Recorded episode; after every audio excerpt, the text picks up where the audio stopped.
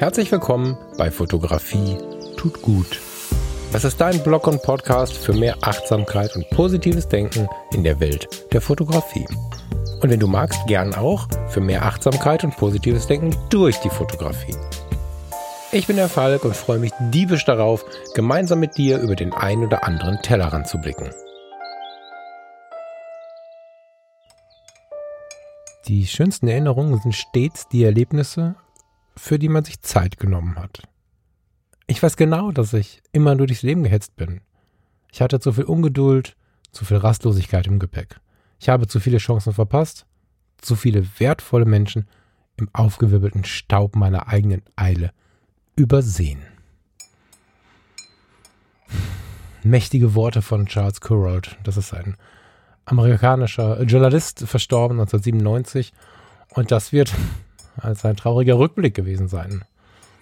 Dieser aufgewirbelte Staub, den kennen wir, glaube ich, alle. Aber es gab einen Moment, in dem ich das Gefühl hatte, meine Beobachtungen mir sagten, dass mehr Menschen denn je darüber nachdenken, wie sie denn zurückblicken wollen auf ihr Leben. Dass mir mehr Menschen als sonst erzählt haben, ich möchte nicht nur diesen aufgewirbelten Staub hinter mir sehen, ich möchte klar sehen, ich möchte mir wieder Zeit nehmen. Zeit für mich, Zeit für meine Familie, Zeit für meine Freunde, Zeit zu lieben, Zeit für mein Hobby, für meine Leidenschaft, nicht selten auch Zeit für meine Fotografie. Diese Zeit war Anfang des Jahres 2020. Der Coronavirus hatte unser ganzes Land, um Gottes Willen, die ganze Welt fest im Griff und wir saßen zu Hause. Wir waren sorgenvoll.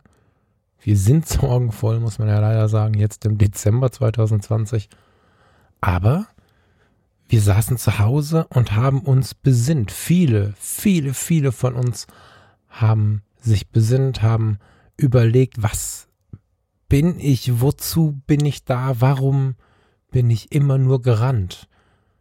Ich war mal wieder spazieren und hatte das Gefühl, ich war 20 Jahre nicht mehr spazieren.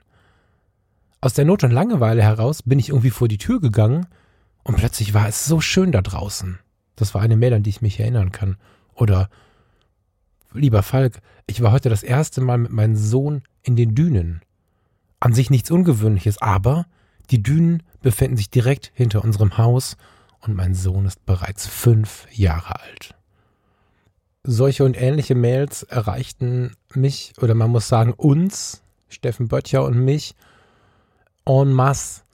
Unzählige davon erreichten uns, nachdem wir im Mindclass Podcast darüber gesprochen haben, was sich am Anfang noch niemand so richtig auszusprechen wagte, nämlich, dass neben all der Angst und all der Tragödie, die ich zu keiner Sekunde aus den Augen verloren habe, aber dennoch habe ich bemerkt, neben all der Angst gibt es auch etwas ganz Besonderes, nämlich den Zauber des Innehaltens. Und weil wir Menschen in unserer Gesellschaft, zumindest in der, die mich und vielleicht wahrscheinlich auch dich umgibt, verlernt haben, innezuhalten. Wer innehalt, über den spricht man. Nicht wenige Menschen rauchen, um einfach mal innehalten zu können, oder? Wir reden alle nicht davon, aber haben wir es nicht alle schon mal erlebt?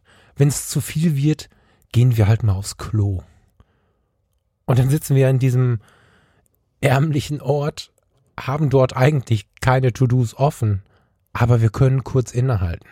Und dieser Wahnsinn, dieser aufgewirbelte Staub, diese Situationen, in denen wir an Menschen, an Leidenschaften, an der Liebe, an den, an den essentiellen Dingen unseres Lebens vorbeigerannt sind, war uns kurz genommen. Wir hatten keine Möglichkeit mehr dieses komische Leben zu führen.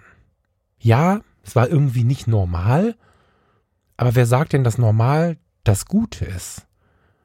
So viele Menschen haben gemerkt, wie wahnsinnig interessant, ich traue mich fast nicht es auszusprechen, wie wahnsinnig schön es war, kein Flugzeug am Himmel zu sehen.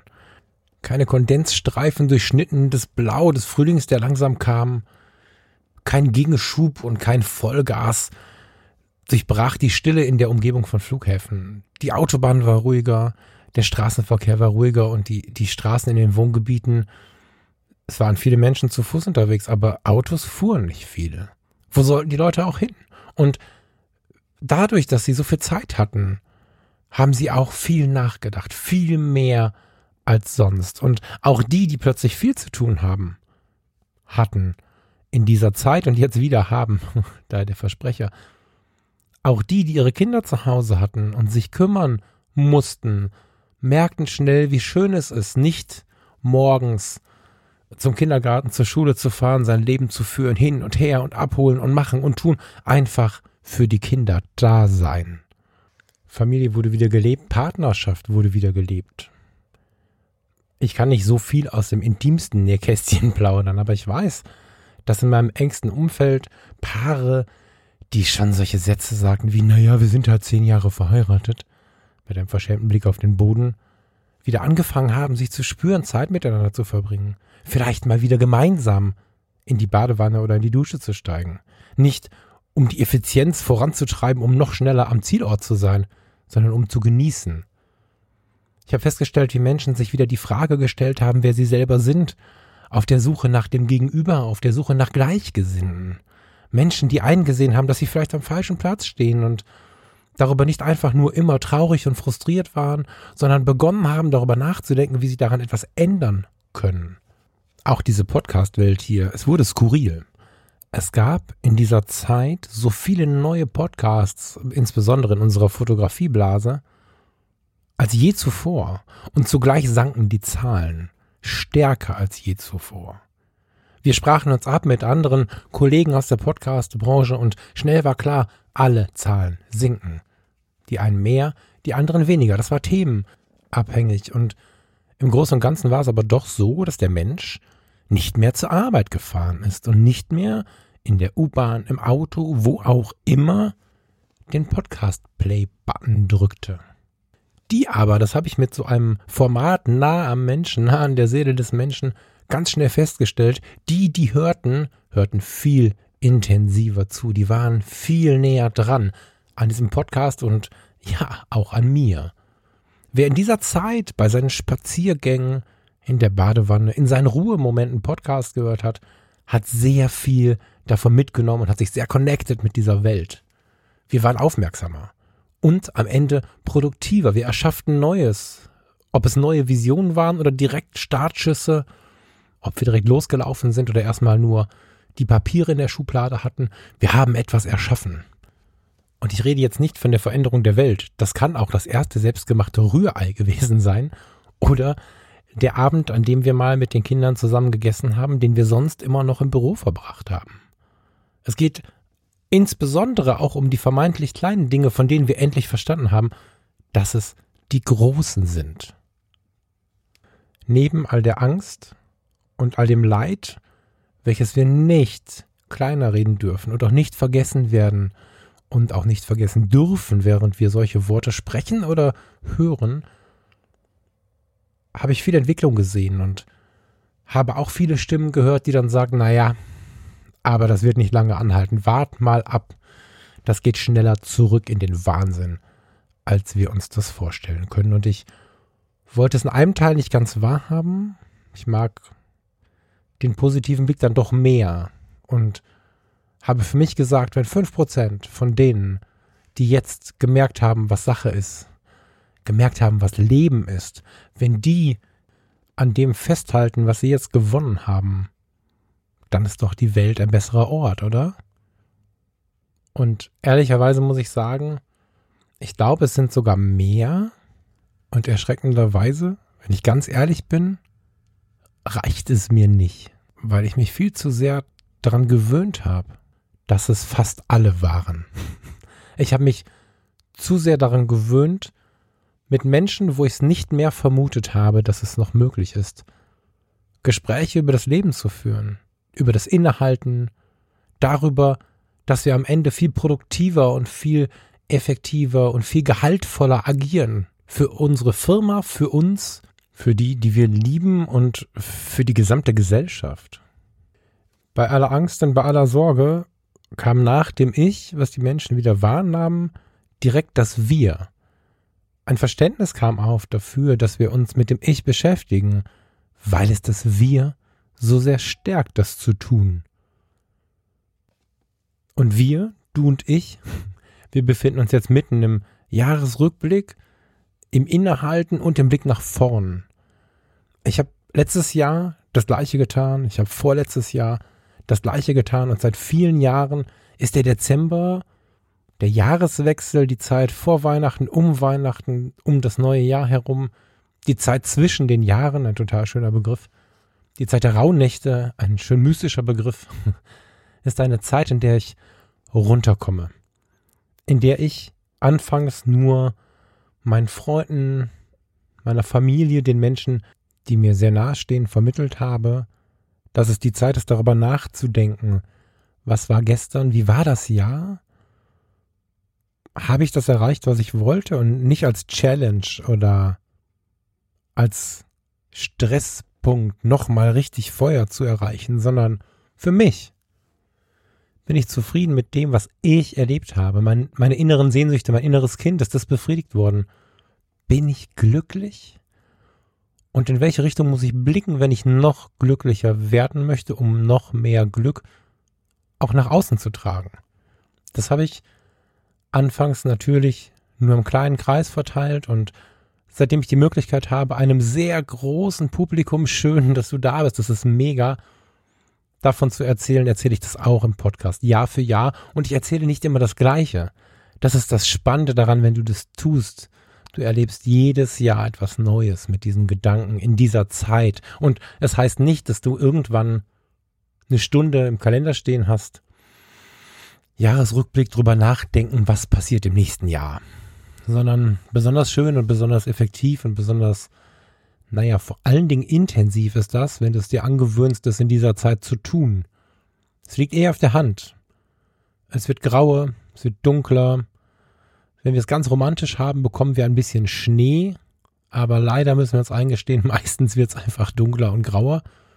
Und wir haben mehr Zeit für die Ruhe. Wir können uns darüber beschweren, dass es so spät hell und so früh dunkel wird, oder wir können wahrnehmen, dass es später laut und früher ruhiger wird.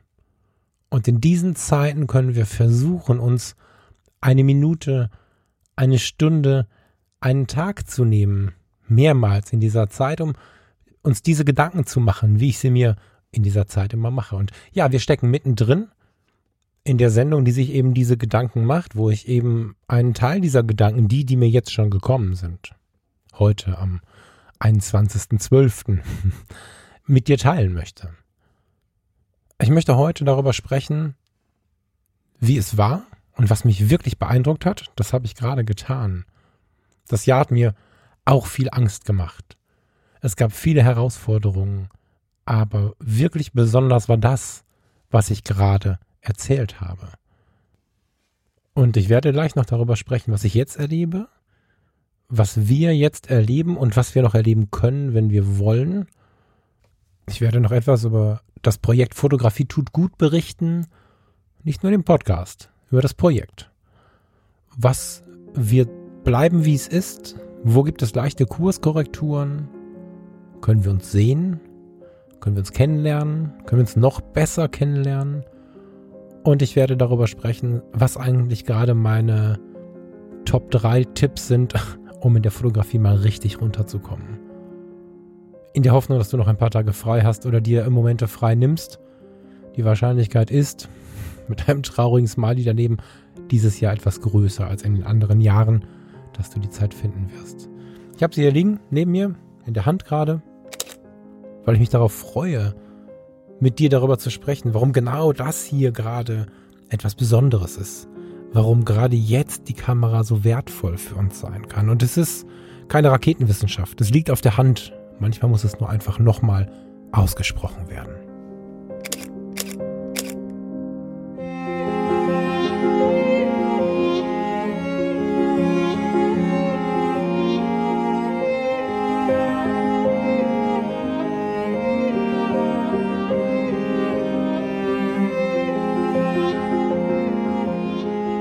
Dezember 2020.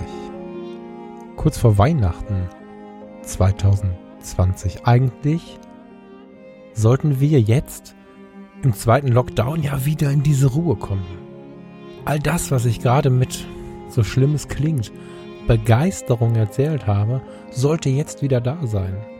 Die innere Mitte sollte uns wieder näher sein als je zuvor und wir verstehen auch, was die innere Mitte ist. Es ist nicht irgendein esoterischer Scheiß, sondern unsere innere Ruhe, die Kunst einfach mal runterzukommen. Die Kunst des Ausruhens ist ein Teil der Kunst des Arbeitens. Diesen tollen Satz von John Steinbeck, Steinbeck oder Steinbeck? However, habe ich in der Wirtschaftswoche gefunden. Vor ein paar Jahren hätte ich diesen Satz nicht in der Wirtschaftswoche gefunden. Und jetzt sollte es ja so sein, dass wir nach diesem bewegten Jahr, ja, viele sind zurück in den Stress, aber dass wir jetzt nach diesem bewegten Jahr wieder zur Ruhe kommen. Dass das Wir wieder ganz groß wird, dass wir wieder alle zusammenhalten, um da gut durchzukommen. Die gute Nachricht ist, der größte Teil der Bevölkerung lebt das Wir weiter, ist vernünftig, hält sich an die Regeln und lässt diese nicht einfach völlig hemmungslos ein Trigger sein für alte Erlebnisse. Ja, es ist ja oft so. Regeln, ich halte mich an keine Regeln. Das ist oft das Problem, aber oft und nicht immer, denn der größte Teil ist vernünftig. Aber der Stress ist zurück. Was ist los? Wo ist unsere innere Mitte? Dass wir Angst haben, besonders wo sich dieser Tage wieder alles ändert, ist total normal und ja, ich habe auch Angst. Ich bekomme Anrufe von Freunden und Kollegen, von gestandenen Ärztinnen und Ärzten, mit denen ich zusammengearbeitet habe in den widrigsten Situationen, die am Telefon weinen, weil sie so Sorge haben, dass es bald nicht mehr zu rocken ist. Und das macht mir Angst. Und ich trage das nach außen nicht, um Angst zu versprühen, sondern weil ich hoffe, dass es ein oder ein Näher hört, der dadurch vielleicht ein bisschen vorsichtiger ist und idealerweise dadurch ein Leben gerettet werden kann. Der Stress ist aber nicht zurück, weil der Virus so böse ist. Das ist er. Aber der Stress ist zurück, weil wir wieder zurück in unserer Normalität sind. Wir haben den Scheiß mit der Normalität falsch verstanden. Wir haben am Ende oder als es mit dem ersten Lockdown zu Ende ging, laut angefangen zu rufen, wir wollen unsere Normalität zurück und haben das ganze Jahr über so einen Abgleich geschaffen. Guck mal, es ist fast wie früher und haben uns viel darüber unterhalten, was ist jetzt die Normalität und haben die aber zumeist als Gesamtpaket in die Hand genommen, was dazu geführt hat, dass wir uns jetzt Lockdown erprobt nennen. Ich weiß nicht, wie oft ich diesen Satz in der letzten Zeit gehört habe. Kürzlich noch mit einem großen Fotohändler telefoniert und der sagte, naja, cool ist es nicht, aber wir sind halt Lockdown erprobt. Und auch im ganz Persönlichen habe ich diesen Satz immer und immer wieder gehört und merke langsam hinter diesem auf den ersten Blick routinierten, guten Hinweis steckt eine gewisse Gefahr. Weil was wir alles gelernt haben in dieser ersten Zeit, in dieser ersten Phase, in der wir gezwungen wurden, zu Hause zu bleiben, haben wir in der zweiten Phase bereits wieder verlernt. Viele von uns haben vieles davon verlernt. Wir sind oftmals nicht mehr in der Lage, diese innere Ruhe zu finden. Wir finden nicht mehr den Weg nach draußen für diese Spaziergänge. Klar, am Wochenende oder wenn wir im Homeoffice sind oder sogar ganz frei haben, jetzt über die Weihnachtstage, passt es schon. Aber kurz davor war es eine blanke Katastrophe damit. Was ein Stress. So stark hatte ich das da draußen nicht vermutet. Nicht in mir. Ich konnte mich, glaube ich, durch ein ganz tolles Umfeld und auch durch tolle Hörer und Hörerinnen übrigens wirklich ganz gut davon fernhalten. Aber ich habe so viel Stress wieder gesehen. Dieses Lockdown erprobt hat uns ein bisschen in unserer Normalität gehalten, dummerweise aber auch in unserem Stress. Wir sind wieder in der Anspannung und uns fehlt in weiten Teilen die Entspannung.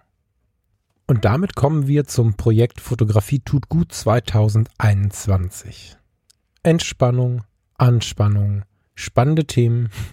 Spannend ist ein Wort, auf das ich häufig hingewiesen werde, dass ich es zu oft verwende. Davor steht aber nicht an oder end. Es ist einfach nur ein Begriff für mich für das Leben spüren. Spannung wahrnehmen. Die Entspannung, so habe ich gehofft, irgendwann im März, April wird uns nicht mehr so schwer fallen, nachdem wir all das durchhaben. Jetzt wissen wir, es wird nicht so schnell gehen, wie wir es damals gehofft haben. Und jetzt in der Weihnachtszeit kristallisiert sich auch raus, vielleicht wird es auch jetzt noch mal länger dauern, als wir gedacht haben. Auf der anderen Seite kommen dort Impfstoffe. Wir wissen nicht so richtig genau, was wird kommen. Aber eins ist jetzt schon relativ klar. Es ist leider nicht leichter zu entspannen als noch vor ein, zwei Jahren. Die Hoffnung, dass das, was wir im ersten, ich möchte das Wort Lockdown eigentlich vermeiden, die Hoffnung, dass das, was wir im März, April, Mai gelernt haben, bestehen bleibt, hat sich nicht erfüllt. Ich habe in dieser Zeit gedacht, na ja, Fotografie tut gut, braucht es nicht mehr so laut wie vielleicht vorher, weil durch diese Situation, besonders wenn wir durch sie durch sind, werden die Menschen so viel gelernt haben von dem, was ich hier berichte. Und das hat mich gefreut, auch wenn es natürlich so war, dass ich leiser sprechen durfte ab diesem Moment. Auch wenn es so war, dass ich dachte, okay, dann wird es nicht so vermittelnd, sondern mehr so ein Wir werden. Noch mehr, als es eh schon sein soll, weg von der Vermittlung hin zur Community. Aber ich fürchte, die Entspannung wird uns nicht besonders viel leichter fallen in 2021 als zuvor. Und zugleich besinne ich mich dadurch auch wieder darauf, wofür stehe ich? Was will ich aus meinem Leben machen? Was will der 85-jährige Falk auf der Bettkante sehen, wenn er zurückblickt? Und was kann er tun, um diese Welt so ein kleines bisschen besser zu machen? Ich rede nicht von dem großen Change. Ich rede nicht von Millionen Publikum, Speaker und neben Obama auf der Bühne stehen. Scheißegal, ein paar Menschen erreichen und denen weiterhelfen mit den Dingen, die aus mir selber herauskommen.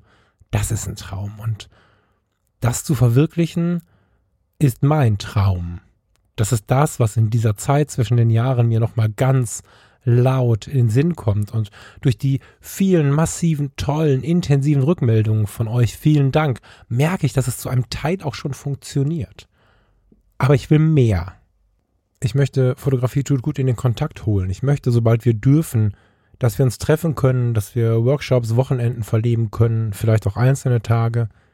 Ich möchte, dass wir ein bisschen mehr Zeit miteinander verbringen können und ich möchte ein bisschen mehr Zeit geben, auch in diesem Format, was jetzt hier im Podcast ausgestrahlt wird, in diesem Audioformat, werde ich mehr Zeit investieren und kleine Pakete schnüren, die du konsumieren kannst, die noch mehr auf ein Ziel hinaus gerichtet sind, die wirklich helfen, anstatt nur für den Moment gut zu tun.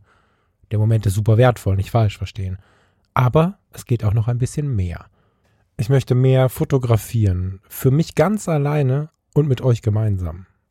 Und ich möchte mehr lernen. Ich möchte Gutes lernen. Und in jeder Begegnung steckt sehr viel Lernen. Aber wenn ich über Lernen nachdenke, dann denke ich natürlich auch über meine Weiterbildung nach. Ich bin ja schon seit Anfang des Jahres, woran mag es liegen, in der Ausbildung zum psychologischen Berater slash Personal Coach. Diese Ausbildung ist relativ breit und beschäftigt sich viel mit Dingen, die ich in meiner Vorzeit, in meiner, ähm, in meinem ersten Leben im Gesundheitswesen schon auf dem Radar hatte. Beschäftigt sich viel mit der Psychologie. Ich habe Psychiatriepflege gemacht. Ich habe dort viele Weiterbildungen gemacht. Ich habe Rettungsdienst gemacht. Ich habe Freizeitleitung gemacht. Ich habe ganz viele Dinge gemacht in Ausbildung und auch Didaktik, die in diesem Personal Coach vorkommen. Und es hat sich in letzter Zeit so ein bisschen so angefühlt, als wenn ich es mache, um es zu machen, aber gar nicht so richtig daraus ziehen kann. Ich habe ja schon einzelne Leute, die ich begleite, mit denen ich im Mentoring Woche für Woche darüber spreche, wie wir eine Situation etwas auflösen oder verbessern können. Ist übrigens gerade ein Platz frei, by the way, falls jemand Bedarf hat.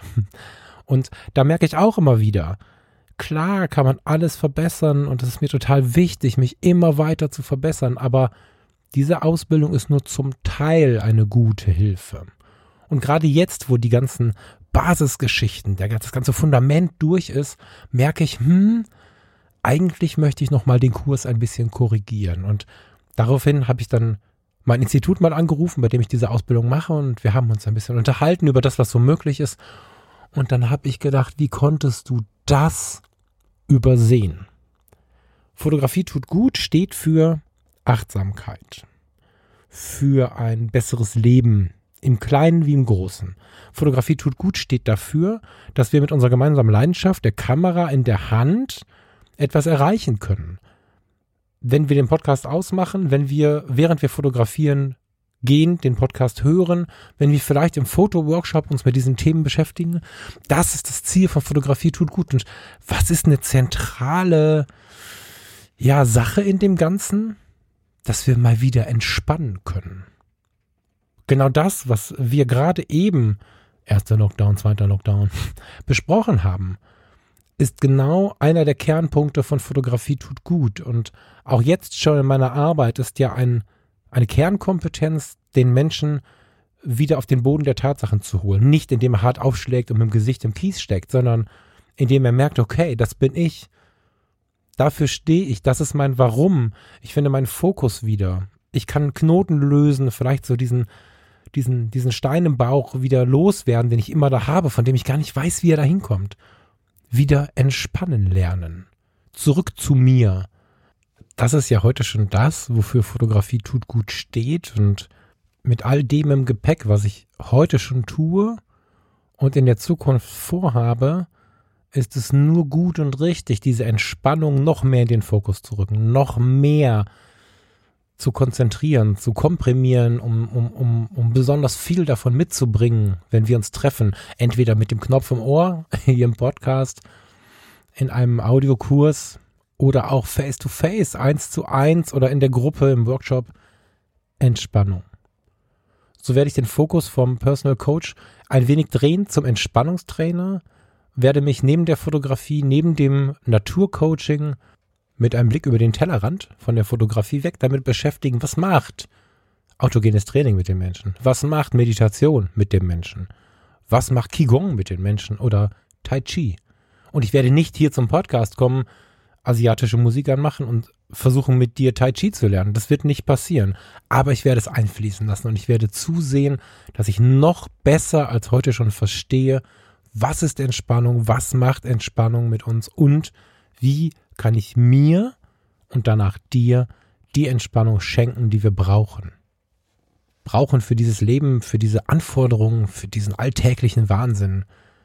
Und das macht mich richtig glücklich. Und auch wenn es nur der Refrain ist, immer wenn ich etwas besonders stark spüren kann, höre ich ein Lied. Sehr laut, sehr intensiv und es hat mich auf wahrscheinlich so gut wie allen Ebenen, die du dir gerade vorstellen kannst, schon berührt. Und es hat mich auf all diesen Ebenen auch schon begleitet. Und deswegen möchte ich jetzt, wo ich so gut spüren kann, was mich wirklich anfixt, was ich wirklich im nächsten Jahr, jetzt schon beginnend, aber im nächsten Jahr mit dir erleben möchte, dieses eine Lied mit dir zusammenhören. Bevor wir in die Fotografie gehen, bevor wir in die drei Tipps, das klingt immer ganz schlimm, in die drei Tipps für eine entspannte Zeit zwischen den Jahren mit der Kamera in der Hand gehen, höre ich mit dir zusammen viel von Robbie Williams. Come on, hold my hand. I wanna contact the living. Not sure I understand this road I've been given. I sit and talk to God, and He just laughs at my plans. My head speaks a language I don't understand. I just wanna feel real love, feel the home that I live Cause I got too much life running through my veins, going to waste.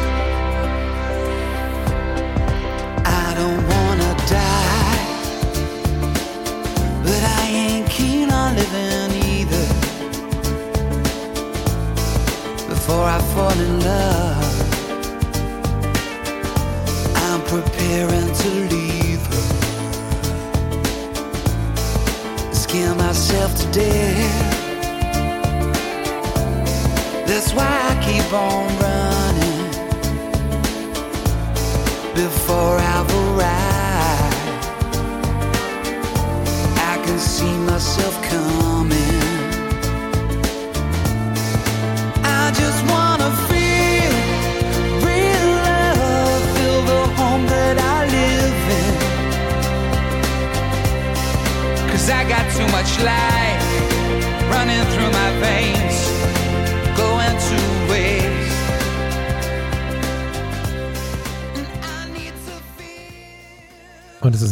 immer viel zu früh zu Ende. Das ganze Lied findest du aber auf der Playlist bei Spotify. Die kannst du abonnieren und dann bekommst du immer jedes neue Lied mit. Und wenn du mal eine Sendung verpasst hast, merkst du, wenn es ein neues Lied gibt, ah ja, da muss was passiert sein. Bevor wir in die Fotografie gehen, vielleicht noch kurz ein Hinweis auf diesen heiligen Abend, wenn du es noch nicht mitbekommen hast. Viele von uns, wahrscheinlich die meisten von uns, werden am heiligen Abend nicht im großen Kreis der Familie unterwegs sein. Es ist aber so, dass viele von uns einen Partner, eine Partnerin zu Hause haben und somit nicht ganz alleine sind. Für die, die wirklich ganz alleine sind und die, die Bock haben, auch als Paar gerne und auch gerne als kleine Gruppe dabei zu sein, wollen Farina und ich einen Zoom-Raum öffnen am Heiligen Abend. Wir werden so gegen 20 Uhr uns einfinden und ja, ihr habt dann einen Link, wenn ihr den mitmachen wollt. Und dann schauen wir, dass wir diesen Abend noch ein bisschen zusammen verbringen. Wir wollen einfach nicht, dass Leute alleine zu Hause sitzen und um den Fokus nicht darauf zu lenken, dass der, der dabei ist, auch wirklich alleine ist, damit das Ganze nicht nur so einen, ja, problemzentrierten Eindruck bekommt, ist jeder herzlich eingeladen. Ich habe auch schon Anmeldungen von Paaren und von äh, Geschwistern und so und die sind halt nicht alleine, die haben aber Lust dabei zu sein und naja, gegen die Einsamkeit für ein etwas schöneres Weihnachten haben Farina und ich gesagt, wir geben unsere Zeit und machen dann den ja, Computer und die Webcam am. Wir werden nicht mit großem Programm kommen. Ich werde nicht Sachen vorbereiten, weil der Fokus ist nicht Farina und Falk. Der Fokus bist du. Der Fokus seid ihr oder wir als Gruppe. Das heißt, äh, wir kommen mit einer Flasche Wein und werden schauen, wer da so ist. Wir werden schauen, ob wir uns ein bisschen kennenlernen können, ob wir ein bisschen über die Welt quatschen können, über die Fotografie, über was auch immer. Wenn du Lust hast, komm dazu. Schreib mir einfach eine Mail an falk.fotografietutgut.de und wenn es denn dann soweit ist, kurz vor dem Heiligen Abend, bekommst du von mir eine Mail mit den Zugangsdaten. Auf die musst du nur klicken. Das ist ein Link in der Regel. Da klickst du drauf und dann bist du dabei. Ähm, für diesen Abend vielleicht ganz wichtig, du solltest schon bereit sein, Kamera und Ton anzumachen. Das ist einfach fair und wichtig dafür, dass wir uns auf gleicher Ebene befinden. So. Also, wenn du Lust hast, Falk at Fotografie tut gut ist die E-Mail-Adresse, an die du einen kurzen Hinweis senden müsstest, dass du dabei sein möchtest. Vielleicht sagst du mir kurz deinen oder euren Namen und dann freue ich mich und dann freuen wir uns auf einen gemeinsamen heiligen Abend. Tja, bei den Fotologen dauert es manchmal auch so lange, bis ich diese Fotobimmel drücke. Ich habe äh, entschieden, die auch mit zur Fotografie tut gut zu nehmen, auch wenn ich finde, dass das Thema Fotografie mitschwingt, selbst wenn es nicht ausgesprochen ist. Doch ist es ganz gut, manchmal sich etwas lauter daran zu erinnern. Fotografie, das ist das, warum wir da sind. Ist es das? Naja, zumindest ist es unser Werkzeug, unser wertvollstes Werkzeug. Und ja, ich habe es gerade schon mal angeteasert. Ich habe hier gerade ein inspirierendes Gerät bei mir, geliehen dieser Tage. Und ähm, es inspiriert mich wirklich, mit dir darüber zu sprechen, was ich glaube, dass die drei besten Tipps sind, jetzt in dieser Zeit mit der Fotografie ein wenig runterzukommen, zu entspannen. Drei Tipps, von denen ich glaube, dass zumindest einer funktionieren kann, dass du zumindest einen bedienen kannst. Ich hoffe das. Der erste Tipp ist tatsächlich diese Art von Kamera, wie ich sie gerade in der Hand habe. Ich habe sie schon ein paar Mal jetzt. Das ist ganz witzig. Ich wollte jetzt effektvoll nochmal auslösen. Diese Kamera kann das nicht. Sie fährt gerade hoch. jetzt kann sie das. Aber noch nicht im Dauerfeuer langsam kommt sie. Ich, ich möchte dir etwas empfehlen, etwas berichten, was ich dieser Tage erlebe. Du hast es vielleicht schon mitbekommen. Parallel zu meinen Podcast-Geschichten arbeite ich jetzt auch für fotograf.r.de mit dem lieben Michael Umuri Kirchner. Für den lieben Michael Umuri Kirchner möchte ich fast sagen, weil fotograf.r.de ist sein Baby, wie Fotografie tut gut mein Baby ist. Und neben vielen anderen kleinen Ausflügen und vor allen Dingen auch gerne einen Blick auf den Tellerrand bewege ich mich für fotograf.r.de und mit fotograf.r.de gerade durch die Welt der Leica. Und was ich hier rede, ist eigentlich Kappes, weil eigentlich tue ich es vor allen Dingen auch für mich, weil ich sehr viele Jahre schon sehr, sehr neugierig darauf bin, was das soll mit dieser Leica. Sie ist so, so, so teuer. Ich habe bis vor kurzem eine Mauer oben gehabt, einen emotionalen Schutzwall, der mich davor schützt, dieser Faszination nachzugeben. Ich habe einmal von einem mir sehr nahestehenden Fotohändler zu Weihnachten eine Leica, lass mich überlegen, R4 geschenkt bekommen. Das war ein sehr, sehr magischer Moment, aber ich habe es nicht weitergetrieben. Das ist so die Einstiegsdroge im analogen Bereich, weil so eine R4 kriegst du auch schon mal für 150 Euro oder weniger, 100 Euro. Die Linsen kosten natürlich ein Vielfaches, aber es ist eine Möglichkeit, Leica mal in die Hand zu nehmen. Und äh, Leica-Enthusiasten sprechen oft davon, dass die R4 gar nicht so eine richtige Leica sei. Aber allem Reden zum Trotz, es ist eine Leica und es ist für viele so eine Einstiegsdroge. Ich habe mich wehren können und habe fortwährend immer in mir eine große Faszination gespürt und gleichzeitig eine große Ablehnung.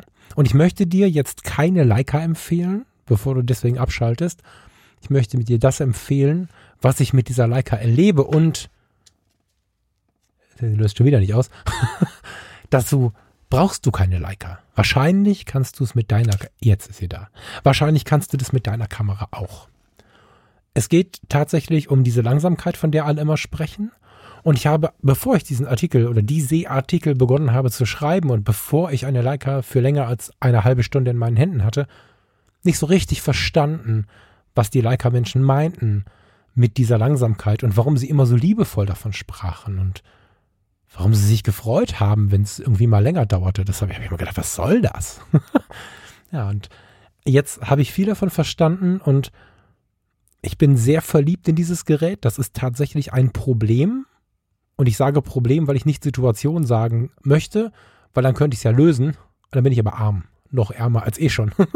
und deswegen ist es ein Problem. Die gute Nachricht ist, dass wir das, was ich von der Leica M, ich habe ja eine Leica M240 für die Leica Geeks mit einem 23 Meter F2, King of Bokeh wird es genannt, ähm, ein total zerballertes Modell. Die sieht aus, als wenn ein Panzer drüber gefahren wäre. Diese, diese alte Digital-Leica, die ich jetzt hier habe, die vermittelt mir Dinge, die du mit deiner Kamera vermutlich ohne große Murrel umsetzen kannst oder mit einer Kamera aus deinem Portfolio oder die du durch eine relativ günstige Anschaffung gut umsetzen kannst. Slow Photography. Gerade jetzt, wo so viele von uns eine spiegellose Kamera nutzen und diese Vorzüge auch sehr genießen, möchte ich ganz warm empfehlen, davon mal wieder wegzutreten. Nur für den Moment, gar nicht alles verkaufen oder so, Quatsch. Total genießen, alles gut. Für den nächsten Tipp brauchen wir das auch wieder, zumindest in Teilen. Aber für den Moment mal ein wenig die ganze Geschichte wegschieben. Ähm, vielleicht fange ich mit meinem Erleben an. Ich habe viele Jahre einen, naja, also wenn ich ganz ehrlich bin, so einen gewissen Stolz in mir gehabt, dass ich die Fotografie, das Licht, das Malen mit Licht ganz gut einschätzen konnte. Also dadurch, dass ich regelmäßig auch mit meiner Pentax MX losgezogen bin, das ist eine analoge Pentax, die genauso alt ist wie ich, die ist äh, Anfang der 80er, Ende der 70er Jahre hergestellt worden.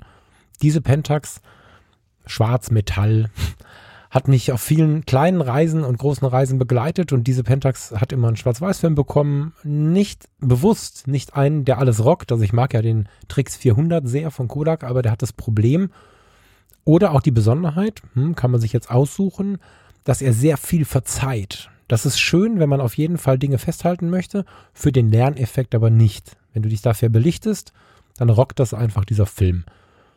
Ich habe eher zickige Filme genommen, die es genau wissen wollten und habe eigentlich ganz gut getroffen. Ja, wenn mal wieder der Belichtungsmesser leer war, weil ich mal wieder diese komische Batterie nicht besorgt habe, die da reinkommt, dann habe ich mich umgeguckt und diese alten Sprüche, wenn, wie war das? Warte mal.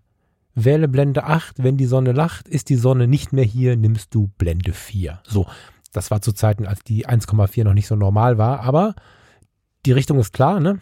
Und anhand solcher ja, Merksätze und anhand der Erfahrungen habe ich irgendwann doch ganz guten Gespür dafür gehabt, was jetzt im Schatten, in der Sonne, im Gegenlicht nötig ist, um eine Silhouette oder aber auch ein total ausbelichtetes Gesicht äh, erfordert. Welche Einstellungen, Blende, Zeit. Ja, und mit den Spiegellosen, ich nutze, ja, ich hatte vorher die XH1 als erste spiegellose Kamera von Fujifilm und bin jetzt bei der Canon EOS R. Damit habe ich es ein bisschen verlernt. Ich habe es nicht geglaubt, dass es so sein würde, weil ich dachte, naja, gut, Fotografie ist Fotografie und wenn du es viel tust, verlernst du es nicht. Die Spiegellosen haben einen riesigen Vorteil. Eine spiegellose Kamera zeigt dir vorher schon, welches Bild du machen wirst. Und wer spiegellos begonnen hat, kennt es auch gar nicht anders. In der alten Fotografie, und dazu müssen wir gar nicht in die analoge Zeit rutschen, das war auch in der hm, alten Digitalfotografie so, hattest du durch das Spiegelreflexsystem oder durch die Messsuchersysteme einen Blick durchs Glas auf die Realität und musstest in deinem Kopf daraus ein Foto machen. Heute schalten wir auf Schwarz-Weiß oder in unsere Filmsimulation, die wir gerade auswählen, und sehen im Sucher schon unser Foto. Wir müssen nur draufdrücken, wenn es den Zustand erreicht hat, in dem wir es mitnehmen wollen. Das hat viele Vorteile. Das ist ein bequemeres ähm, Anrichten. Ja, Anrichten ist ja mehr das Präsentieren. Ne? Das ist ein bequemeres Erstellen, weil ich einfach schon weiß, was ich mache. Und es ist auch etwas sicherer. Also für die Reportagefotografen unter uns, die schon ein bisschen länger dabei sind, wer mal mit einer 5D Mark II mit ISO 2000 rückwärts vor dem Brautpaar, was die dunkle Kirche verlässt, hergelaufen ist und dann bei Verlassen der Kirche vergessen hat, diese ISO 2000 wieder runterzustellen auf ISO 100, der hat von der Situation mit den Blumenkindern und mit den gratulierenden Menschen und die begeisterte Braut einfach nur weiße Flächen mitgebracht. und die Spiegelreflexkamera, die ballerst du durch, die bedienst du intuitiv und wenn du so einen Belichtungsfehler drin hast, dann sind diese Momente verloren, weil du nachher drauf schaust, wenn die Momente vorbei sind und dann hast du nur weiße Flächen. In der Fotografie mit einer spiegellosen Kamera bist du ja sofort alarmiert, wenn du nichts mehr siehst. Dann reißt du die ISO runter, wenn sie nicht sowieso auf Automatik steht. Und es ist alles wieder gut. Das heißt, wenn du im Nachhinein dir diesen, diesen, diese Übersicht anschaust von dem, was du mitgebracht hast, hast du bei der spiegellosen Kamera viel weniger Fehler drin. Du musst aber auch viel weniger nachdenken. Und es tut wahnsinnig gut, mal wieder durchs Glas zu schauen. Ich merke das immer wieder im Kleinen schon, wenn ich mir Farinas EOS 6D nehme. Das ist schon irgendwie was Besonderes, obwohl ich, ich, ich die EOS R ist super. Und ich würde auch irgendwann in der Zukunft vermutlich, wenn die R fällig ist, warum auch immer, auf eine R5, R6 oder was auch immer es dann gibt, updaten. Das ist nicht die Frage. Aber für den Moment, in dem wir jetzt zwischen den Jahren etwas Ruhe suchen, tun wir gut daran, mal wieder durchs Glas zu schauen.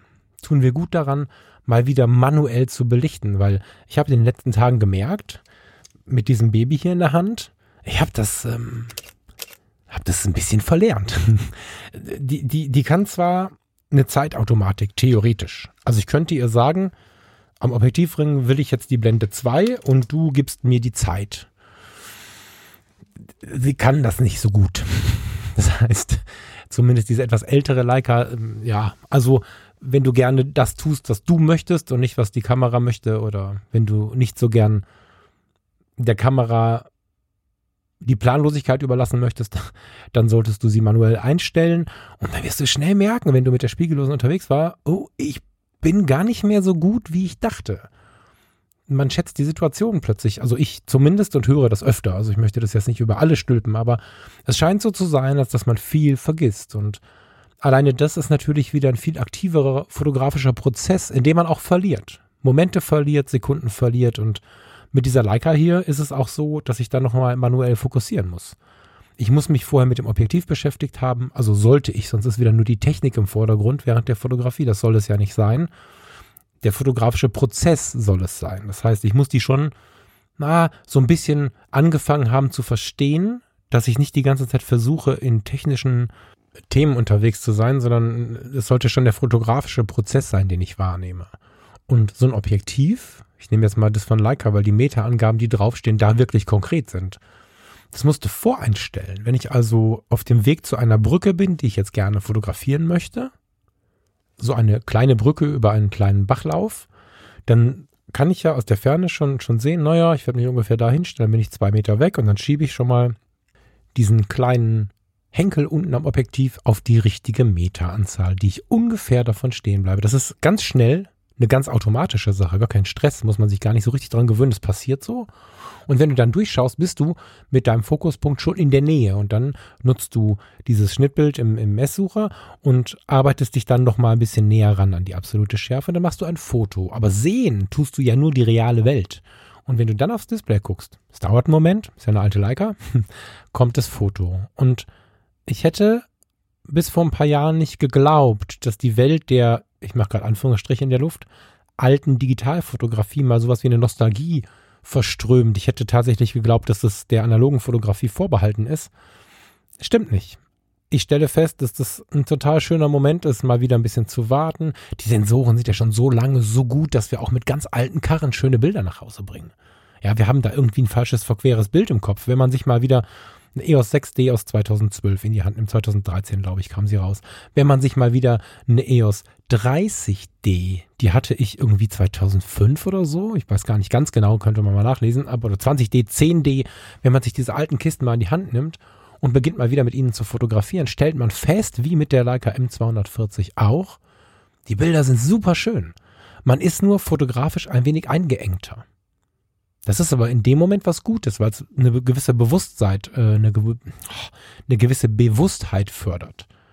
Wenn ich mit der EOS R loslaufe, weiß ich, dass ich in jeder Situation eine Fotografie anfertigen kann. Auf Hochzeiten fotografiere ich dort im Kerzenlicht, ohne Schmerzen und vor allen Dingen ohne Blitz und mit einer Belichtungszeit, die ich aus der Hand managen kann. Und Fehler sind so gut wie ausgeschlossen, weil ich sehe, was kommt wenn ich mit einer alten analogen losgezogen bin. Oder, das ist mein Tipp, mit einer alten digitalen. Dann bin ich der analogen so nah, wie ich es heute nur noch schwer sein kann mit einer spiegellosen Kamera. Mein Tipp ist also entweder die spiegellose so analog wie möglich zu benutzen. Nicht immer.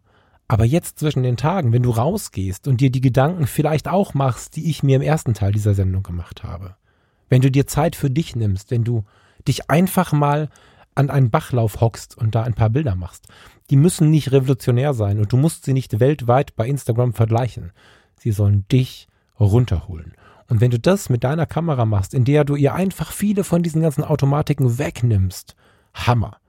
Wenn du noch eine alte Kamera im Schrank hast, die dir aus dem Blick gegangen ist. Vielleicht hast du deine Nikon D70 noch. Vielleicht hast du deine EOS 1020D noch. Wenn du sie nicht hast und mal wieder haben wollen würdest, diese Kamera sind inzwischen unfassbar günstig. Und ich glaube fast, dass sie noch günstig sind, weil ich kann mir vorstellen, dass in der nächsten Zeit so ein gewisser Kult damit wieder losgeht. Wieder mit diesen Kameras fotografieren. Es, es klingt jetzt vielleicht ein wenig befremdlich, aber wenn ich mit dieser, mit diesem alten Mädchen hier losziehe, dann ist es total erfrischend, an die Grenzen des Sensors zu kommen. das, das, das äh, hätte ich jetzt vorher auch nicht so geglaubt, aber das führt zu einem viel, viel, viel entspannteren Moment, wenn ich merke, okay, das geht oder das geht halt auch nicht. Wie gesagt, nicht im Job. Die Idee, die manche Leute haben, Leica, also alles verkaufen, Leica kaufen, funktioniert für mich nicht. Ich brauche das System, in dem ich mich wohlfühle. Aber die Leica, aber dein Gerät ohne die Automatiken oder auch dein altes Gerät, was du irgendwo findest, in deinem Schrank oder bei eBay. In deinem Schrank kostet es nix, bei eBay vielleicht 80 Euro. Dieses alte Gerät kann dich so ein bisschen mehr dazu bringen. Schalt auf manuellen Fokus, schalt auf manuelle Belichtung und du wirst sehr schnell spüren, was ich dir hier empfehle. Und vielleicht noch als so kleinen Sidekick, du kannst durchaus bis heute neue manuelle Objektive kaufen. Das heißt, wenn du jetzt verständlicherweise nicht diesen Leica-Ding folgen möchtest, das wird passieren, wenn du dir eine leist. Lass das besser bleiben. Ich weiß, wovon ich spreche. Aber wenn, wenn du dem nicht folgen möchtest oder kannst, ganz normale Situation, dann kannst du für deine Kamera, gebraucht oder neu, Objektive kaufen mit manuellem Fokus. Ein Objektiv, was von Haus aus manuell zu fokussieren ist, fokussiert sich ganz anders. Eine, eine digitale Objektivlösung hat zur Not noch einen Fokusring so ein Zeiss, was du für jede Canon EF zum Beispiel noch bekommst und folglich auch für die RFs über den Adapter, hat eine ganz andere, ja, einen ganz anderen Fokusweg, eine ganz andere, also versuch das mal, geh mal in einen Fotoladen, wenn du kannst, wenn er aufhat oder leih es dir, die viele Fotoläden leihen dir die Sachen gerade quasi an der Tür oder senden sie dir zu und dann fokussierst du mal so ein Zeiss. Ich hatte das 85 Millimeter an der EOS R. Hammer. Das ist was ganz anderes und das kannst du natürlich auch mit Altobjektiven machen. Du kannst fast jede Kamera an fast jedes alte Objektiv adaptieren. Und wenn du ein Objektiv hast, welches für den Auto automatischen Fokus, nee, eben nicht, für den nicht automatischen Fokus, also für den manuellen Fokus konzipiert wurde, dann ist es ein Erlebnis, was dich unter Umständen viel mehr in den fotografischen Prozess holt. Und wenn es richtig geil läuft, automatisiert er sich. Das heißt, du bist nicht nur mit der Technik zugange, sondern der fotografische Prozess wird ein Entstehungsprozess eines Bildes. Du fängst an, Bilder zu malen, wie, ein, wie ein, vielleicht ein Maler ein Bild malt, der guckt auch nicht die ganze Zeit seine Pinsel an, der arbeitet aber mit ihnen. Der Vorgang, der ist schon nötig. Er rührt die Farben an, er macht Dinge vorher und er nimmt den Pinsel in die Hand und er nimmt auch einen anderen Pinsel in die Hand. In der Fotografie sollte es so sein, dass du nicht die ganze Zeit auf diesen Pinsel glotzt, aber durchaus ihn bedienst, anstatt dass die Kamera alles für dich macht wenn du Zeit findest, diese Weihnachten, diesen Jahreswechsel, wenn du raus möchtest und auch mal drüber nachdenken möchtest, was fehlt mir im Leben? Was möchte ich vielleicht anders machen? Vielleicht möchtest du dich auf meine Spuren begeben. Nimm die Kamera mit, mach alle Automatiken aus oder pimp dir vielleicht sogar deine alte Kamera zurecht, als dass du, ja, das erlebst, was ich gerade mit der Leica M erlebe. Und das wünsche ich dir von Herzen, denn mich macht das gerade glücklich. Ich weiß, dass ich die wieder abgeben muss, klar. Ich bin schon so glücklich, dass ich sie überhaupt geliehen bekommen habe. Aber jetzt für den Moment macht mich das glücklich und ich fürchte, aufs Leben gesehen, wird es mir eine Ehre sein, irgendwann auf irgendeinem Weg so eine Leica M zu besitzen. Vielleicht auch so ein zerballertes Modell wie dieses hier. Das ist eine ganz emotionale Geschichte. Und vielleicht wirst du diese große Entspannung und diese große Liebe empfinden, wenn du deine alte Nikon, Canon, Panasonic, was auch immer, in die Hand nimmst und mal wieder durchs Glas guckst. Das wünsche ich dir. Meine zweite Idee hat viel mit dem Ursprung zu tun. Meine zweite Idee hat viel damit zu tun, dass wir unsere Mutter Natur wieder wahrnehmen. Meine zweite Idee hat viel, für die meisten von uns, viel mit der Kindheit zu tun und viel damit zu tun, wieder richtig gerührt zu sein von den Dingen, die wir so normal finden.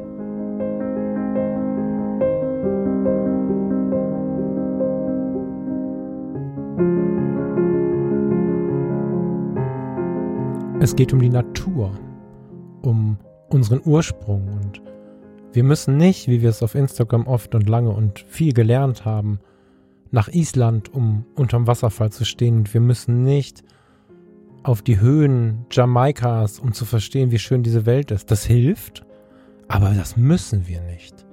Wir müssen einfach mal wieder etwas genauer hinschauen. Wie du vielleicht weißt, bin ich Sohn eines Försters. Und diese Kindheit so nah an der Natur. Der Förster, kurz zur Korrektur, ist kein Jäger. Es geht nicht darum, wild tot zu schießen, sondern es geht um einen ganz breiten Blick auf die Natur und dieses unschöne Detail, welches ich übrigens auch nie akzeptieren konnte. Ich durfte nicht mit, weil ich habe immer gehustet, wenn ein Stück Wild kam. Dieses Detail liegt in der Tatsache, dass wir Menschen die Natur so durcheinander gebracht haben, dass das Gleichgewicht immer wieder aus den Fugen gerät und dann muss der Förster auch diese fürchterliche Aufgabe übernehmen. Aber im ersten, allerersten Blick ist der Förster nicht der Jäger, sondern, sondern erst der, der sich um den Wald, die Tiere, unseren Naturraum kümmert. Der, je nach Ausrichtung, versucht sein Möglichstes zu geben, um unserer Natur das zu geben, was er glaubt, dass sie braucht. Ich sage das so ein bisschen neblig, weil es da auch natürlich verschiedene Strömungen gibt und es gibt Menschen wie Peter Wohlleben, übrigens ein heißer Tipp an dieser Stelle.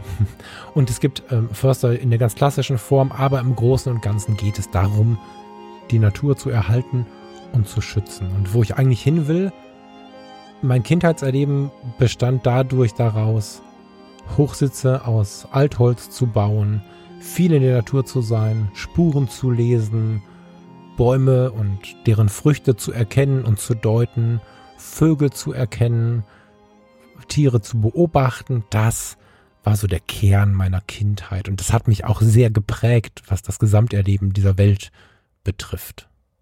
2008 rum habe ich bemerkt, vorher schon seicht, aber dann habe ich es richtig auf die harte Tour gemerkt, dass vieles davon verloren gegangen ist in all den Jahren. Ich bin irgendwann aus dieser Rolle des Försters Sohn ausgebrochen und bin eingetaucht in den Punkrock, in die Gesellschaftskritik, bin abgetaucht in die Partyszene und was man so macht, wenn man halt dann mal 15 ist, mal 17 ist, mal 19 ist. Und in dieser Zeit habe ich, und ich habe es immer noch nicht verstanden, und ich frage auch meine Freunde, die durchaus professionell sind in diesem Thema der Psychologie, Psychiatrie. Ich frage sie, woran es liegt, und wir finden den Grund nicht. Ich habe ganz viel verloren von dem, was da war. Ganz viele Vögel erkenne ich nicht mehr, ganz viel Wild kann ich nicht bestimmen, was das für ein Bock, keine Ahnung. Also ich meine, ob, ob, ob es jetzt ein Bock ist, kann man noch ganz gut erkennen, aber dann hört es auch schon fast auf. Du merkst, ich stamme schon dabei jetzt rum. Und das hat mir sehr wehgetan. Und weil das reine, der reine Schmerz ja nie irgendwie was mit einer Lösung zu tun hat, habe ich damals schon angefangen, in einer ersten Phase mich sehr intensiv mit der Naturfotografie zu beschäftigen. Und ich habe schnell gemerkt, okay, ähm, in die Natur gehen und da Bilder machen mit einem 70 bis 200 äh, oder einem 24 bis 70 oder so, bringt mir nicht so viel, wie erhofft. Einfach weil ich den Fokus noch enger legen wollte oder die Brennweite noch enger, den Fokus noch besser auf den Punkt. Und ich wollte mehr in direkte Connection, in direkte Verbindung treten. Und damals habe ich mir dann ein 100-400 von Canon gegönnt und bin rausgegangen und habe auch Workshops belegt und habe mich wieder angefreundet mit dieser Natur, die ich in weiten Teilen vergessen habe. Und habe festgestellt, dass ein Nachmittag bei den Stockenten unfassbar faszinierend ist. Die Stockenten, die wir im Park so kennen, die da so rumschnattern. Das, das sind Tiere, die übersehen wir ganz häufig sogar schon. Und die sind irgendwie so, so B-Klasse. Das sind so B-Promis in der Tierwelt. Das ist halt kein Adler, sondern das ist halt nur eine Ente. Und ich habe festgestellt, wenn du dich mit so einem Teleobjektiv am Rand von so einem Weiher mal hinsetzt, jetzt respektive hinstellst, bei diesen Temperaturen besser hinstellst, was auch immer tust, dann hast du nach wenigen Minuten verstanden, dass es ein Sozial- oder ein Ökosystem ist, welches du im Vorbeilaufen sehr ignorant mit ja, Nichtbeachtung gestraft hast. Und diese Verbindung, die sich dann aufbaut, wenn du einfach nur Enten fotografieren gehst, ist magisch. Kürzlich waren Farina und ich äh, hier um die Ecke an so einem kleinen Weiher in Heiligenhaus, an einem kleinen Weiher für die, die aus der Gegend kommen und haben dort Rotkehlchen und Finken fotografiert. Und das sind ja auch so Vögel, ich meine, Hengsten, Meisenbällchen raus sind die halt da, ne, so. Aber mal wieder mit denen so richtig in Kontakt zu treten, das habe ich jetzt auch zehn Jahre nicht gemacht, ja, fast zehn Jahre nicht gemacht. Mal wieder so richtig nah rankommen, das war eins der schönsten Geschenke jetzt zum Ende des Jahres und ohne einen unglaublich tollen Menschen wäre ich an dieses Geschenk auch gar nicht mehr rangekommen. Also vielen Dank für diese dann doch stark eingeschlagene Erinnerung. Du äh, weißt, wenn ich dich meine und allein schon, dass ich jetzt, und ich unterbreche das jetzt nicht und nehme das nicht neu auf, so sehr ins Stammeln komme, zeigt mir, dass ich in diesem neuen Feld oder in diesem alten neuen Feld oder vielleicht auch in diesem neuen alten Feld, in dieser Naturfotografie mit dem Fokus auf unsere, auf unsere wilden Tiere, auch ein Rotkehlchen ist ein wildes Tier, viel Glück finde. Das wird vermutlich niemals, oh, wer weiß es, ne, aber vermutlich niemals mein Hauptwerk in der Fotografie werden. Naja, wer weiß es schon, aber Stand heute sieht es nicht danach aus. Aber der Grad der Entspannung, den mir die Naturfotografie mit einem Teleobjektiv gibt, ist mindestens so intensiv, wie, wie es mir die Leica M schenkt. So, die Leica M muss ich wieder abgeben. Deswegen bin ich sehr glücklich, dass ich zumindest diese Naturfotografie für mich behalten kann. Und das ist der zweite Punkt. Und weil der so neben der Leica M steht, möchte ich ihn dir mitbringen und dir vorschlagen, es mal zu versuchen. Und um da reinzukommen, möchte ich dich auch naja, zumindest einladen, nicht auf Instagram zu schauen, was die Großen und Guten so tun. Du brauchst am Anfang weder den Steinadler noch den Mäusebussard. Und wenn du eine kleine Vogelhütte auf deinem Balkon hast oder ein Meisenbällchen da hängen hast, was übrigens eine gute Empfehlung ist in der winterlichen Jahreszeit, dann fotografierst du halt da mal einen Vogel. Wenn du davon absiehst, dass ein cooler Wildlife-Fotograf keine Anfütterung haben möchte, sondern einfach nur mal einsteigen möchtest in die Beobachtung unserer Welt, in die Beobachtung der Welt, die so um uns herum die ganze Zeit da ist, die wir aber viel zu wenig beachten, dann fotografier halt mal am Futterplatz. Nimm mal auf einen Spaziergang mehr das Teleobjektiv mit. Brennweiten ab 400 Euro sind natürlich für Tiere eher geeignet als alles, was da drunter ist. Aber wenn du ein 70-300 hast, nimm es mit. Wenn du jemanden kennst in deinem Fotoumkreis, der vielleicht ein Teleobjektiv hat und du hast selber keins, frag mal danach. Und versuch mal, dich an diese Tiere heranzulassen. Versuch mal, die Tiere an dich heranzulassen. Das passt viel besser. Das ist ein sehr, sehr magischer Prozess. Ich weiß, dass der auch in die Hose gehen kann. Ich habe ähm, vor gut einem Dreivierteljahr, glaube ich, war das, mir mal das Tamron 70-300 angeschafft. Eine Empfehlung tatsächlich, Preis-Leistung 118 Euro, vollformatfähig. Der Preis ist echt krass. Und die Abbildungsleistung war jetzt nicht so scheiße. Also für das Freizeitfotografieren von Vögeln hat es durchaus ausgereicht. Es kann sein, dass ich zu sehr mit anderen Dingen beschäftigt war oder es fehlten mir diese 100 Millimeter, das weiß ich nicht genau. Aber mit dem bin ich zum Beispiel nicht ganz warm geworden. Es ist auch ein bisschen lichtschwächer natürlich. Das heißt, dieser zweite Tipp jetzt ist mindestens genauso heiß wie, mehr, wie der Tipp gerade mit der Leica, wie der Tipp, der von der manuellen Einstellung geschwärmt hat, der davon geschwärmt hat, vielleicht auch mal manuelle Linsen, vielleicht auch sogar Altlinsen zu benutzen. Dieser Tipp jetzt ist aber nicht ganz so sicher, weil es sein kann, dass du die Connection nicht bekommst, wenn du das Equipment nicht hast. Leider ist dieser Tipp Equipment abhängig, während du ähm, ja, in der Imitation der Leica einfach durchs äh, analoge Bedienen schon sehr, sehr viel mitnehmen kannst. Ich wünsche dir aber, dass du es mal versuchst. Es ist ganz faszinierend, diese Welt der Naturfotografie, der Wildlife-Fotografie, der Tierfotografie langsam zu ergründen, langsam zu verstehen, worum es da geht.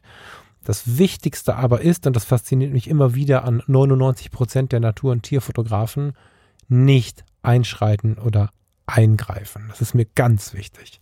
Ich habe mal mit einem Fotografen gesprochen, in den letzten Sendungen habe ich es mal erzählt. Der ist, weil er nicht lang genug, also er hatte kein Teleobjektiv dabei, was lang genug war und ist zu nah rangegangen und dann in den Teich gefallen. Und das wäre nicht das Schlimmste. Er hat dabei das Nest zerstört, in dem die Kleinen saßen, die auf die Fütterung von Mama warteten. Bitte, bitte geht mit der Natur sehr, sehr vorsichtig um, aber schaut euch mal das an, was wir im Alltag immer so übersehen. Wenn ihr rausgeht, wenn ihr diese Spaziergänge macht, von denen ich so schwärme in dieser Sendung jetzt schon über eine Stunde lang, dann nehmt mal ein Teleobjektiv mit und haltet mal dieses Teleobjektiv in die Richtung, wo die Geräusche, wo die Gesänge der Vögel herkommen. Nehmt euch mal die Zeit, einen Vogel zu verfolgen. Versucht ihn mal zu kriegen. Wo sitzt der denn? Manchmal musst du unter einer Buche fünf Minuten stehen, bevor du siehst, wo der Singvogel sitzt. Und diese Momente wünsche ich dir. Ich selbst habe ein kleines zweites Leben in Social Media begonnen. Bis jetzt ist da noch kein Inhalt oben, aber jetzt so über die Weihnachtstage wird es kommen. Es gibt jetzt äh, den Sohn des Försters bei Instagram und in der Foto-Community.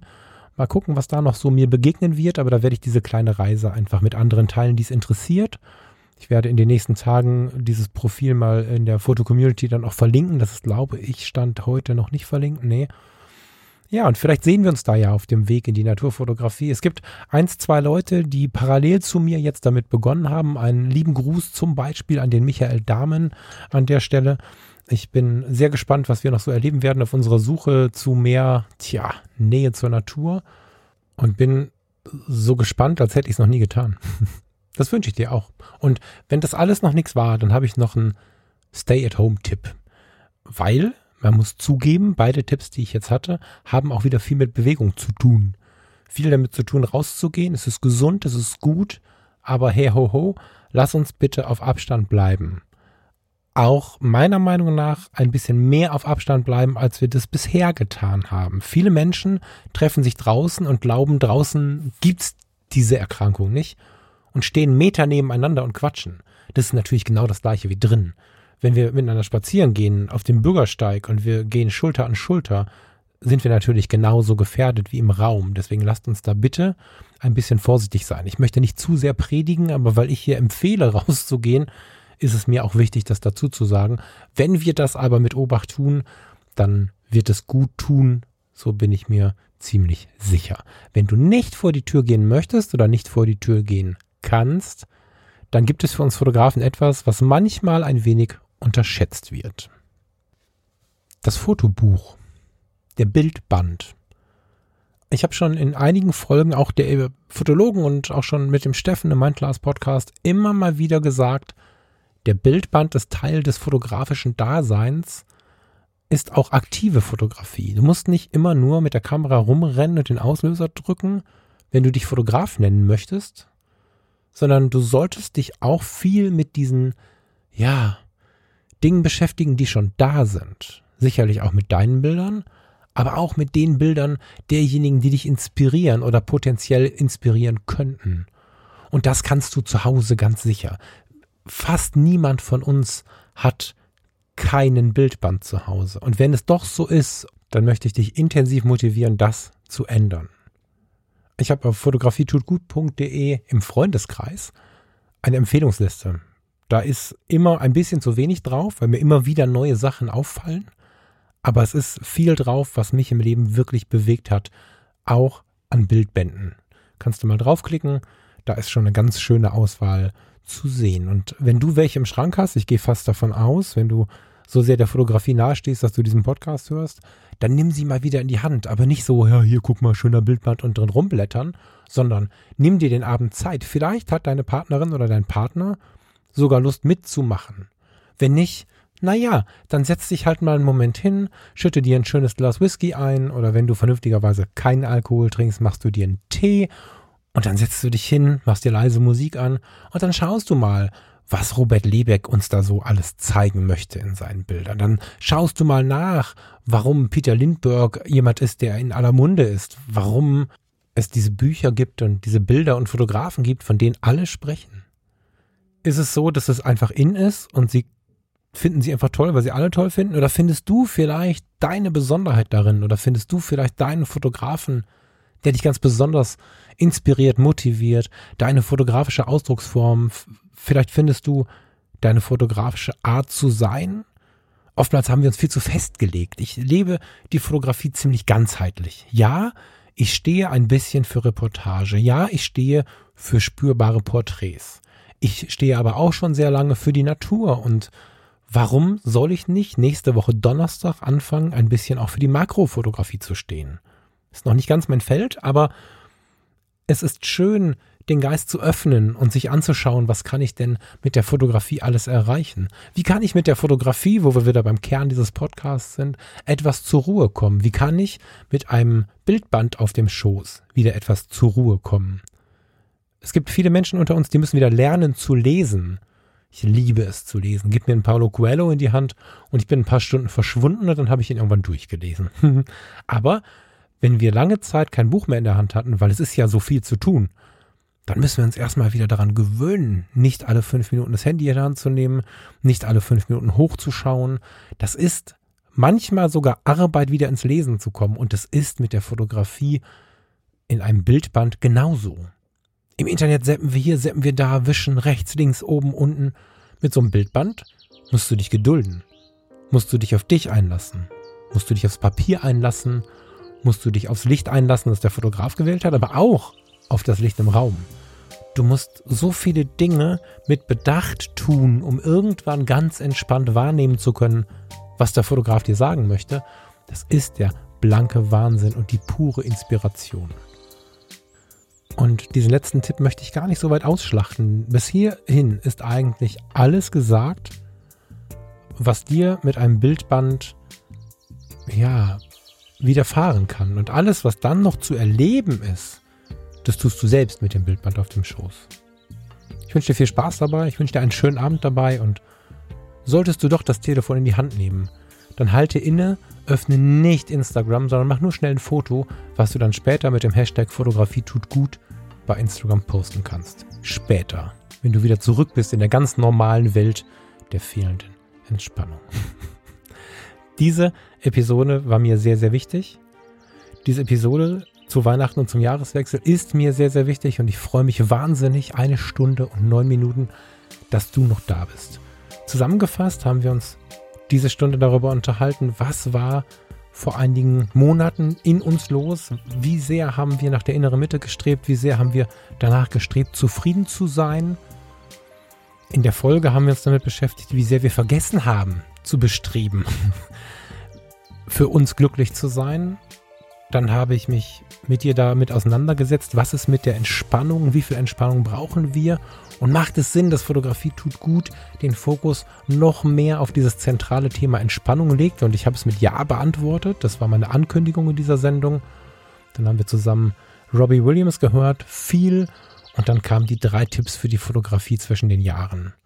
Die alte Leica, die durchaus auch eine auf manuell gestellte Fuji oder EOS sein kann. Das Teleobjektiv und die ganz normale Ente und das ganz normale Rotkehlchen. Die Ente nicht auf dem Teller, sondern bitte auf dem Baum oder auf dem Weiher.